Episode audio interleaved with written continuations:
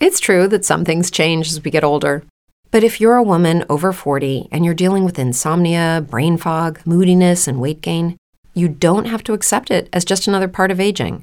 And with MIDI Health, you can get help and stop pushing through it alone. The experts at MIDI understand that all these symptoms can be connected to the hormonal changes that happen around menopause, and MIDI can help you feel more like yourself again. Many healthcare providers aren't trained to treat or even recognize menopause symptoms. MIDI clinicians are menopause experts. They're dedicated to providing safe, effective, FDA approved solutions for dozens of hormonal symptoms, not just hot flashes. Most importantly, they're covered by insurance. 91% of MIDI patients get relief from symptoms within just two months. You deserve to feel great. Book your virtual visit today at joinmidi.com. That's joinmidi.com. Como les decía, el gobierno la llama Ley de Solidaridad Sostenible, pero en realidad es toda una reforma tributaria. Este jueves, este fue radicado el proyecto de ley de origen eh, oficialista que busca recaudar alrededor de 25 billones de pesos. Controvertido incluso desde antes de ser presentado, el proyecto plantea una serie de reformas al estatuto tributario para ampliar la base de contribuyentes, es decir, que reduciría el monto mínimo a partir del cual los ciudadanos deben declarar eh, impuestos ante las autoridades. El punto más polémico de la iniciativa propone que a partir de 2022 quienes ganan más de 2,4 millones de pesos mensuales deben declarar impuesto de renta, una medida rechazada por sindicatos en un país donde el salario mínimo es el equivalente a 248 dólares. Mire, eh, vamos a comentar esto de la reforma tributaria o ley de solidaridad sostenible con un experto eh, tributarista como es el doctor Felipe Aroca, que nos ha estado ayudando a, medio entender esta, este planteamiento que hace el gobierno. Doctor Aroca, ¿cómo le va? Muy buenos días.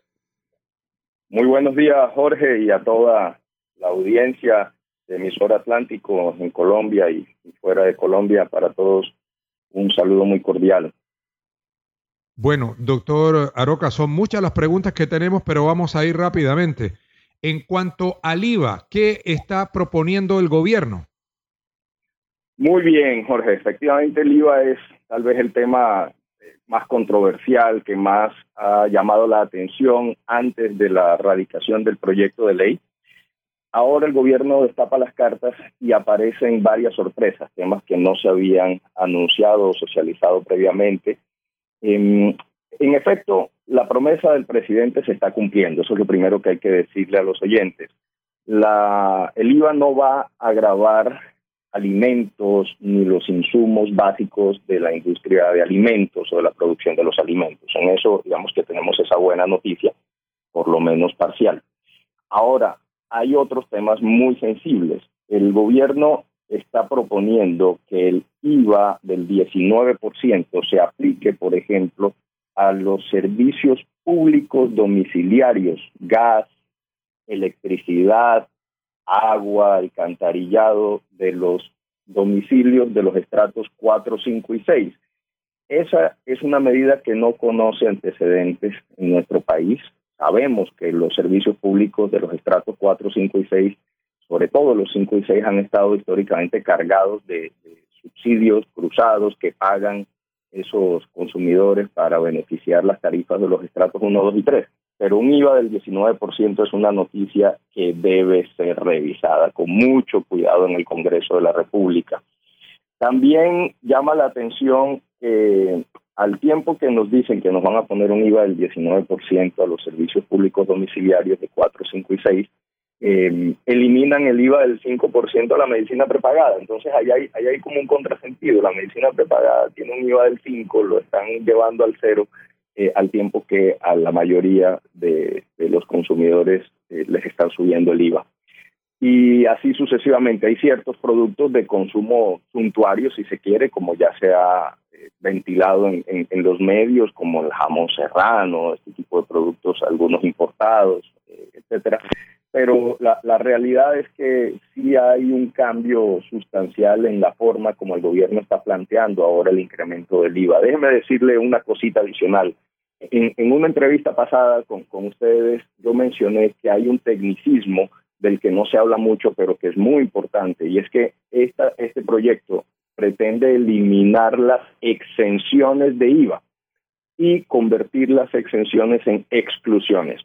Para que me sigan la idea, lo que yo eh, estoy viendo allí es que al pasar, por ejemplo, la leche de exenta a excluida, los insumos que paga el productor de la leche o los insumos que paga la, la pasteurizadora de la leche y el IVA del empaque de la leche, todo eso ya ese productor no lo va a poder recuperar.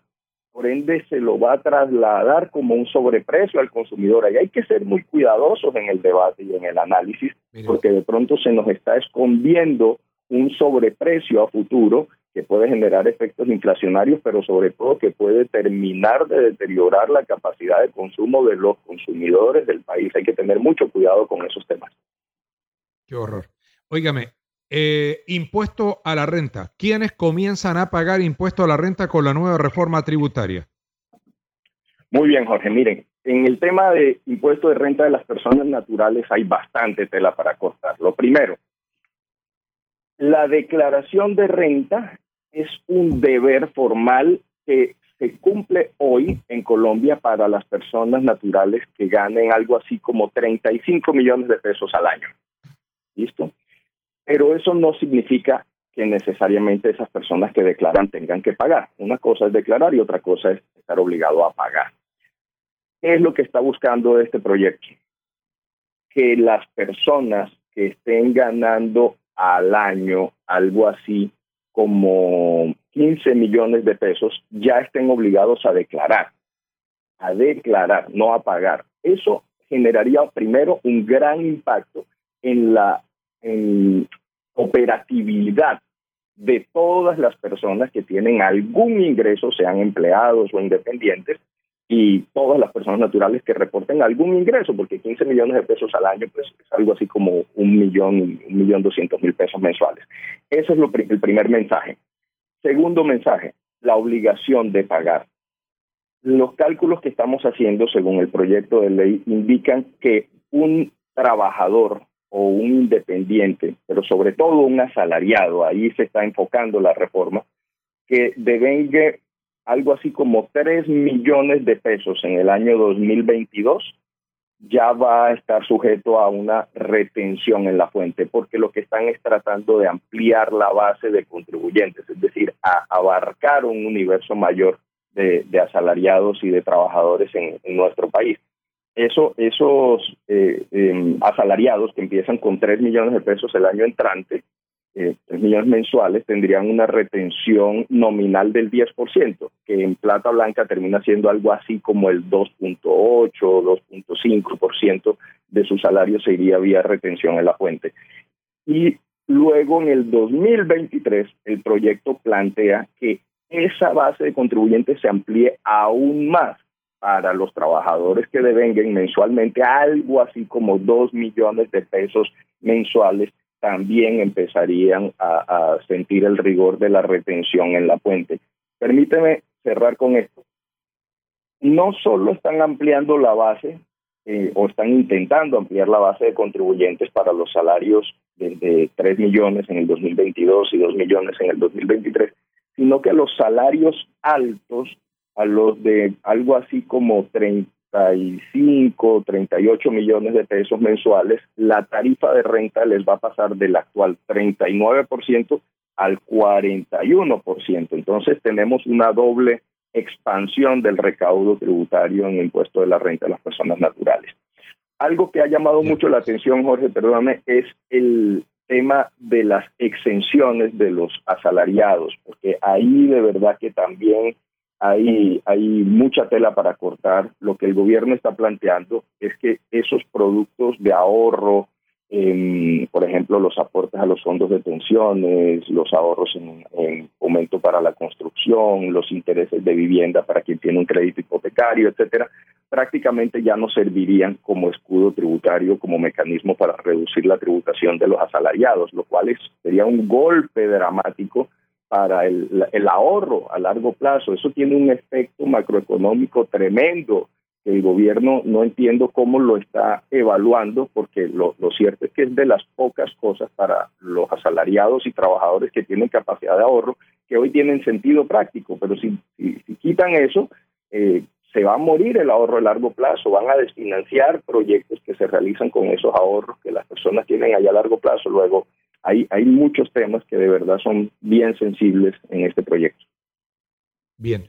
Oiga, y llegamos a un punto muy, pero muy controversial, y es lo relacionado con el impuesto a los pensionados. Se está planteando que las pensiones con ingresos superiores a los 4.8 millones de pesos tendrían que declarar renta y no a partir de los 7 millones de pesos como se había planteado inicialmente. ¿Cómo ve usted esta situación? Bueno, Jorge, ahí permítame decirle, yo soy hijo de padres que ya están pensionados, tengo familiares pensionados y aspiro algún día también a ser yo un pensionado. Entonces, en esto permítame hablar sin apasionamiento político, sino desde un punto de vista meramente técnico y espero que la audiencia entienda que voy a tratar de explicarlo técnicamente. Primero, la cuantía.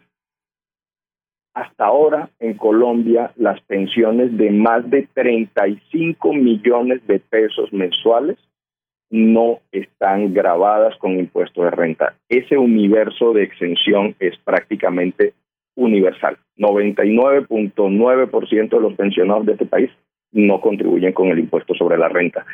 Las organizaciones multilaterales, la OCDE, la Comisión de Expertos, los académicos, lo hemos dicho muchas veces, eso no tiene sentido porque en la región latinoamericana, en los países emergentes y ni qué decir de los industrializados, eso eso no funciona así. Los pensionados también contribuyen en algo con el impuesto sobre la renta.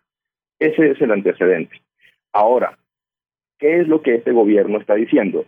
Hay, hay como un doble mensaje. El mensaje que el ministro lanza, que ayer lo hizo en, su rueda de prensa, y también lo que dice el texto, que parece que fueran contra, eh, un contrasentido. El gobierno habla de que las pensiones de más de 7 millones de pesos mensuales empezarían a pagar impuesto de renta con una tarifa progresiva, como funciona normalmente el impuesto de renta. Empieza a subir la tarifa a medida que sea más alta la pensión. Pero el texto muestra 4.8 millones de pesos. Entonces, en eso quiero transmitirle claridad a la audiencia. ¿Por qué hay una diferencia entre 7 millones, como lo dice el ministro, y 4.8 millones? Porque el pensionado de 7 millones paga aporte a la salud, que ya cuesta una plata importante, luego tiene derecho a una sobreexención del 25 y luego un alivio del 10%, así lo plantea el proyecto. Con eso llegas a los 4.8 millones. Entonces, lo que yo creo es que eh, hay que acotar muy bien el mensaje, transmitir mejor el mensaje y, que el Congreso haga el análisis bien profundo eh, y bien detallado de este tema porque lo que parecería ser es que solamente los pensionados por encima de 7 millones de pesos mensuales de pensión empezarían a contribuir en algo con el impuesto sobre la renta, Jorge. Y mire, eh, la historia y la estadística de los montos de las mesadas pensionales en este país nos muestran que la inmensísima, permítame esa expresión, la inmensísima mayoría de los pensionados de este país se pensionan con menos de un millón ochocientos mil pesos mensuales de pensión. Eso es más del 80% de los pensionados de este país. Están lejos de llegar a ese, a ese tope de los 7 millones. Luego tenemos un universo de un 20% que ganan por encima de dos salarios mínimos mensuales en la pensión y ni siquiera están buscando entre 1.8 millones y 7 millones. Están buscando a una minoría de pensionados que tienen pensiones por encima de los 7 millones de pesos para que paguen impuesto de renta. Dicho eso, el debate político, por supuesto, se enciende, todas las alarmas se encienden, a nadie le parece eh, eh, positivo que le vayan a cobrar impuestos y más aún un pensionado que evidentemente ya tiene eh, que sufrir el rigor de haber disminuido su capacidad de trabajo y su ingreso, eh, básicamente es la pensión. Pero yo entiendo lo que el gobierno está haciendo, yo quisiera que el mensaje fuera ese, están buscando que algunos pensionados, una minoría que gana más de 7 millones mensuales de pensión, pague impuesto de renta con tarifas progresivas, evidentemente. Sí, óigame, eh, doctor Felipe, eh, un oyente que es abogado me dice lo siguiente, Pregúntale al especialista que tienes allí sobre lo consagrado en el artículo 48 de la Constitución Política que prohíbe grabar las pensiones. ¿Qué prevalece? ¿La Constitución o la reforma tributaria del gobierno? Mire, Jorge, es una excelente pregunta. La Constitución es la norma que prevalece siempre. En materia tributaria hay muchísimo rigor constitucional. Entonces, en eso, esa pregunta hay que leerla de dos maneras. El artículo 48 de la Constitución lo que dice es que el sistema de seguridad social está exento de impuestos. El sistema de seguridad social no lo constituyen los pensionados propiamente. Los pensionados son los beneficiarios del sistema de seguridad social. Lo que constituye el sistema de seguridad social son las entidades administradoras, los aportes, a los fondos obligatorios y voluntarios de pensiones, los aportes, las cesantías, el sistema de seguridad social en salud, etcétera, etcétera. Para tratar de ponerlo en, términos más claros, imagínese usted, por ejemplo, eh, la plata que una EPS le entrega una IPS, para hablar de la seguridad social en salud, tiene exención, pero ya una vez la plata está en la entidad prestadora de salud, se usa se consume, se gasta, ahí ya no hay exención porque ya salió del sistema de seguridad social. Ese principio llevado a las pensiones es prácticamente el mismo. Los aportes nunca han sido grabados. Cuando yo hago aporte a la pensión, esa plata la deduzco de mi impuesto de renta. La empresa que hace el aporte a la pensión lo deduce de su impuesto de renta. Luego esa plata no ha pagado impuesto de renta. Los rendimientos que se producen dentro del fondo de pensiones no han pagado impuesto de renta porque la seguridad social está exenta. Una vez la plata sale al, contribuyente o al pensionado para que éste la consuma, ya no hace parte del sistema de seguridad social, ya hace parte de la esfera personal de esa persona. Ese principio es universal. Los países que cobran impuestos a los pensionados se amparan en ese principio. Luego yo no veo a, simple vista un choque entre esta proposición y la Constitución. Evidentemente, tendría que ser primero el Congreso el que tenga que hacer el debate, aprobar lo que el gobierno está planteando y luego de eso sería, por supuesto, la Corte Constitucional la que tendría la última palabra para definir si eso eso no es constitucional. Pero yo desde el punto de vista técnico pienso que ahí no habría un choque constitucional. Bueno, mire, una última pregunta y lo voy a invitar, doctor Felipe, para ver si el lunes volvemos a, tocar el tema, porque hay todavía muchas triquiñuelas que andan por ahí y, yo he preferido eh, llamar a un experto en temas tributarios y no a políticos, porque los políticos se acomodan de acuerdo a su situación. Si son del gobierno, dicen que la reforma tributaria es perfecta, que hay que hacerla. Y si uno llama a un político de la oposición, dicen que este es el peor gobierno del mundo, en fin. Yo quería que hoy hablara un experto y como lo ha hecho el doctor Felipe de manera magistral, nos está diciendo dónde vamos a comenzar a pisar en materia tributaria a partir del próximo año. Y yo le quiero formular una última pregunta para cerrar, doctor Felipe. En los años que usted lleva atendiendo estos asuntos eh, de aspectos tributarios, ¿había visto una reforma tributaria tan dura como esta eh, y además agregamos, en medio de una pandemia? Ay, Jorge, mira, esa es una pregunta muy, muy interesante y muy importante. Yo puedo decirte que he revisado en mi, en mi experiencia más de 20 reformas tributarias. Eso son muchas reformas. Colombia es un país con una gran inseguridad jurídica tributaria, desafortunadamente. Todas las reformas tributarias son duras, son duras a su manera, porque no se hace nunca una reforma tributaria para bajar impuestos, siempre para subirlos de alguna manera. ¿Qué es lo que pasa con esta?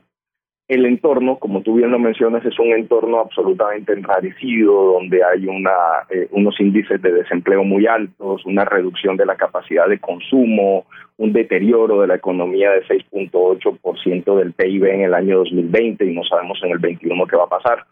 Entonces, ese entorno la hace aún más difícil de digerir, pero el problema central radica en que esta reforma es la primera reforma que yo, de la que yo tenga memoria, en la cual todas las baterías están enfiladas a la clase media y a la clase trabajadora. Porque el lunes volveremos a hablar, Jorge, si me invitas, pero lo que quiero decir es, hay impuestos al patrimonio, hay un incremento en el impuesto a los dividendos y hay otras cosas que no afectan a la mayoría de la población, pero el grueso de esos 25 26 billones que el gobierno aspira a recaudar vendrían de la clase media. Esa historia no se había conocido en la historia moderna del país, en, en la historia reciente del país. Luego, aquí estamos viviendo un momento histórico, nosotros como tributaristas, que estamos muy atentos a la evolución de estos temas, pues creemos que este Congreso que le toca lidiar esta situación, pues tiene un reto histórico en ver cómo protege el interés de sus eh, votantes, de sus electores, de nosotros los ciudadanos, pero al mismo tiempo también protege la seguridad financiera de la nación, porque lo cierto es que sí hay un déficit que está creciendo a, a, una, a un ritmo desenfrenado y hay unas necesidades de apoyos, eh, de estímulos y de incentivos para que la gente no caiga en niveles de pobreza extrema, que eso requiere recursos. Luego, eso es un balanceo muy difícil de lograr, pero definitivamente creo que es una reforma muy, muy fuertemente cargada sobre la clase media y la clase trabajadora. Muy bien. Muchas gracias, doctor Felipe. Que tenga muy buen día. Muchas gracias. Volvemos a conversar la próxima semana porque creo que esto de la reforma tributaria o como eh, lo llama el gobierno con el eufemismo de ley de solidaridad sostenible, eh, va a tener mucha tela que cortar. If you're a woman over 40 dealing with hot flashes, insomnia, brain fog, moodiness, or weight gain, you don't have to accept it as just another part of aging. The experts at MIDI Health know all these symptoms can be connected to the hormonal changes of menopause. And MIDI can help with safe, effective, FDA approved solutions covered by insurance. 91% of MIDI patients get relief from symptoms within just two months. Book your virtual visit today at joinmidi.com. With lucky landslots, you can get lucky just about anywhere. Dearly beloved, we are gathered here today to. Has anyone seen the bride and groom? Sorry, sorry, we're here. We were getting lucky in the limo and we lost track of time. No, Lucky Land Casino, with cash prizes that add up quicker than a guest registry. In that case, I pronounce you lucky.